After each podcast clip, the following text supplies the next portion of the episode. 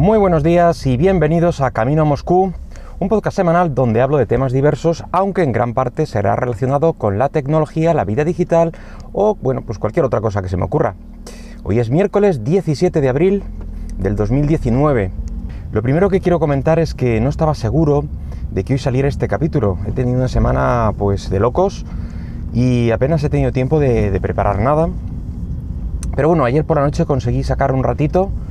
y después de que lo daba ya por, eh, por semana sin podcast, pues mira, mm, al final pude eh, escribir un poco las líneas principales del guion y, en fin, que aquí lo tenéis. Bueno, mm, lo siguiente, y antes de empezar con el tema, es pediros disculpas por la primera parte del, del podcast anterior, del capítulo anterior, eh, donde el primer minuto aproximadamente de el sonido pues dejaba mucho que desear. Ya avisaba en los comentarios que había tenido problemas técnicos eh, y es que pues eh, se me generó un primer fichero corrupto con esa primera introducción y, lo perdí. Entonces pues tuve que regrabarlo y salí un poco de correprisas y se me olvidó eh, coger el, micrófono principal y la verdad es que comparado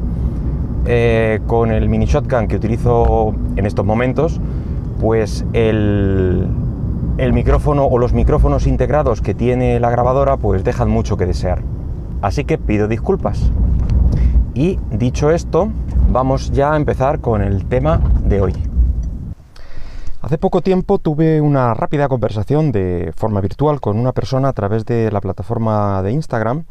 y ahí, bueno, pues comentábamos que ambos estamos experimentando con la fotografía, eh, en definitiva que estamos aprendiendo a pesar de que ninguno de los dos estábamos en la típica edad donde se supone que uno pues eh, debe o, es más normal aprender ciertas, ciertas cosas. Eh, al final pues comentamos que la edad es solo un número y depende de cada uno estar más predispuesto a aprender, actualizarse o, reciclarse. Y es que eso me hizo pensar que en mi caso en particular y gracias o, a causa o consecuencia de la profesión que he elegido, que ya he comentado alguna vez que soy desarrollador, el caso es que es una de las eh, o de esas profesiones, no voy a quedarme con, eh, con la exclusividad del aprendizaje continuo, pero bueno, es una de esas profesiones en las que prácticamente estás obligado a seguir aprendiendo y renovándote cada cierto tiempo. Y por eso, pues bueno, pues no me resulta nada extraño seguir aprendiendo en otras tareas que poco tienen que ver con, lo que es mi vocación, como puede ser en este caso particular la fotografía. Eh, además, hace pocos días leía un artículo en un blog que creo recordar que era de Shataka, mm, pero bueno, no me hagáis mucho caso, pero creo recordar que era de ellos, eh, que ponían números, digamos, a esto de, del síndrome del programador oxidado y contabilizaban eh, aproximadamente unos 2.500 lenguajes de programación diferentes desde 1991, aunque en la actualidad se reducían a algo menos de 260 toda esta variedad y lo rápido que varían las modas de qué lenguaje tiene más salidas laborales o puestos con sueldos más altos. Eh, como digo, toda esta variedad hace que, mm, tengas que, andar pues renovando o cambiando de lenguaje.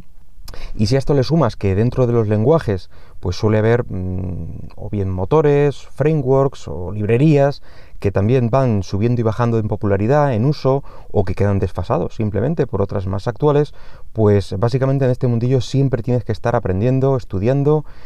eh, y en pocas ocasiones o en pocos puestos laborales vas a poder jubilarte, por así decirlo, usando la misma tecnología con la que entraste. Eh, simplemente por, lo que implica la tecnología en sí misma, es una continua innovación, mejoras, eh, etcétera. Em, es algo que irremediablemente pues, va a caducar. De hecho, hay gente que, ve los frameworks, hablando ya en programación, eh, como una trampa o una especie de falso ídolo que promete ayudarte a solventar ciertas tareas repetitivas. Eh, y en cierta manera, pues es así. Pero tiene un contrapunto y es que una vez que caes en la red, eh, se supone que es más o menos difícil salir, principalmente por desconocimiento de lo que hay fuera de ese framework. Es decir, te, te conviertes en un poco inmovilista o esclavo de ese framework porque lo controlas, lo, eh, lo sabes manejar muy bien, sabes cómo hace cada cosa y te da un miedo cambiar porque no sabes qué te puede facilitar o cómo hacer ciertas tareas en otros frameworks. Pero ¿dónde radica el secreto para manejar medianamente con todos estos cambios y actualizaciones? La mayoría estamos de acuerdo en que consiste en, ser un buen programador. Aunque parezca un poco una obviedad, eh, no todos los programadores lo cumplen. Hay que tener una buena base, saber construir buenos algoritmos, buenas estructuras y unas buenas bases de ingeniería, más allá de las facilidades que te ofrezca un lenguaje u otro o lo cómodo que estés con él. En la mayoría de los lenguajes ofrecen unas estructuras básicas con las que podrás construir tus algoritmos siempre y cuando sepas construirlos bien. Eh, luego, bueno, pues cada lenguaje tiene sus cosillas y sus peculiaridades. No es lo mismo trabajar, por ponerte un ejemplo, con cadenas de caracteres eh, en C, que es un verdadero suplicio, o que en PHP, por ponerte un ejemplo, donde no tienes que preocuparte pues, por la memoria que consumen, ir liberándola después, etc. Todo eso ya se encarga eh, el, propio, el propio lenguaje. En cambio, si te aferras a un solo lenguaje o un solo framework y te casas con él hasta el fin de los tiempos, pues es probable que te hundas con el barco o tengas que sufrir un reciclaje acelerado o incluso cambiar de, de trabajo. Si aceptas bueno, esta especie de trato, que cada cierto tiempo tienes que aprender nuevas tecnologías y te vas a mm, volver a sentir, bueno, como un programador principiante después de haber eh, sido un experto en, la tecnología o en el lenguaje anterior, realmente siempre irás encaminado a ser un mejor programador y no notarás esa especie de presión de estar quedándote obsoleto. Yo mismo he sufrido este cambio de lenguaje en varias ocasiones ya que empecé con lenguajes de la familia del Pascal,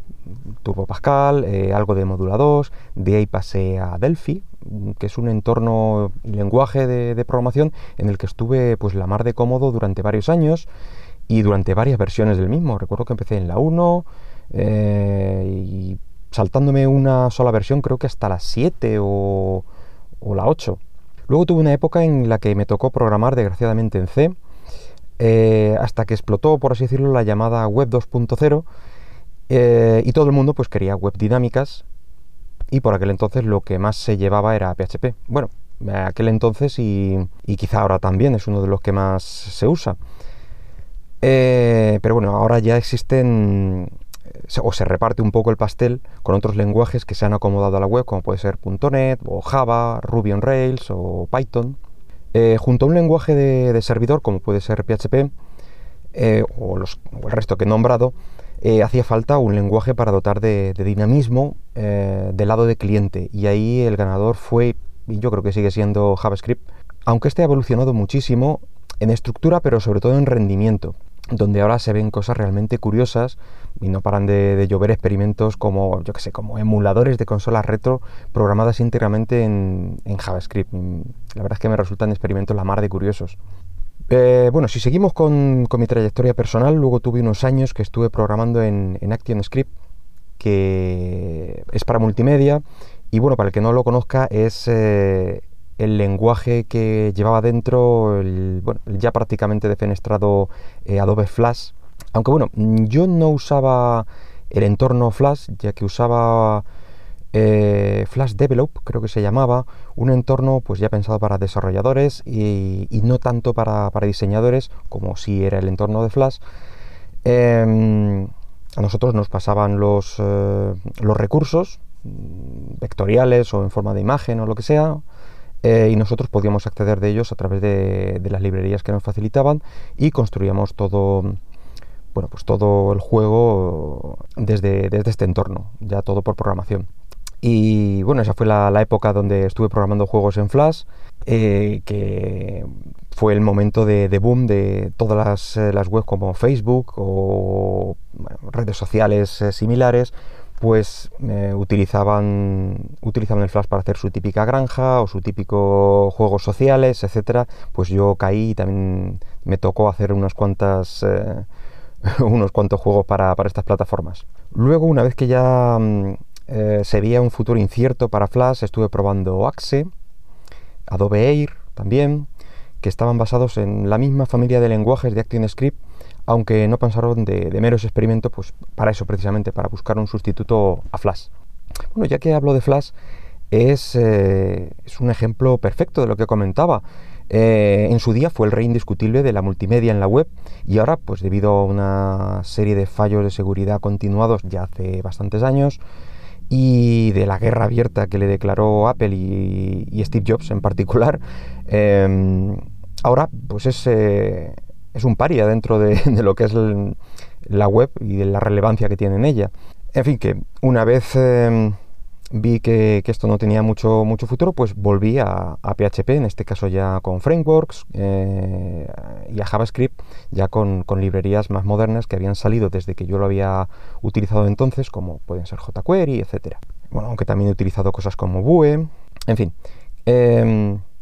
en estos momentos, pues además de continuar aprendiendo PHP y, JavaScript todos los días prácticamente, pues estoy empezando a, familiarizarme con, Python, junto con Django y, Flash, que son un par de frameworks eh, para web bastante curiosos, eh, ya que es un lenguaje que toqué muy por encima en unas prácticas de la universidad, pero que ya entonces me pareció muy interesante y desde entonces ha tenido una evolución, pues la mar de, buena. ya te digo, antes solo estaba en un entorno pues eh, de consola y tal, y ya se ha movido a la web. en fin, es algo a tener en cuenta. En muchos sitios, estos puestos de, programadores senior van teniendo menos tareas de programación como tal y se hacen más tareas pues, de manager, por así decirlo, a no ser que tú mismo decidas, eh, tener más implicación en el desarrollo. Bueno, así que ya sabéis, todos aquellos que, estáis pensando en entrar en este mundo,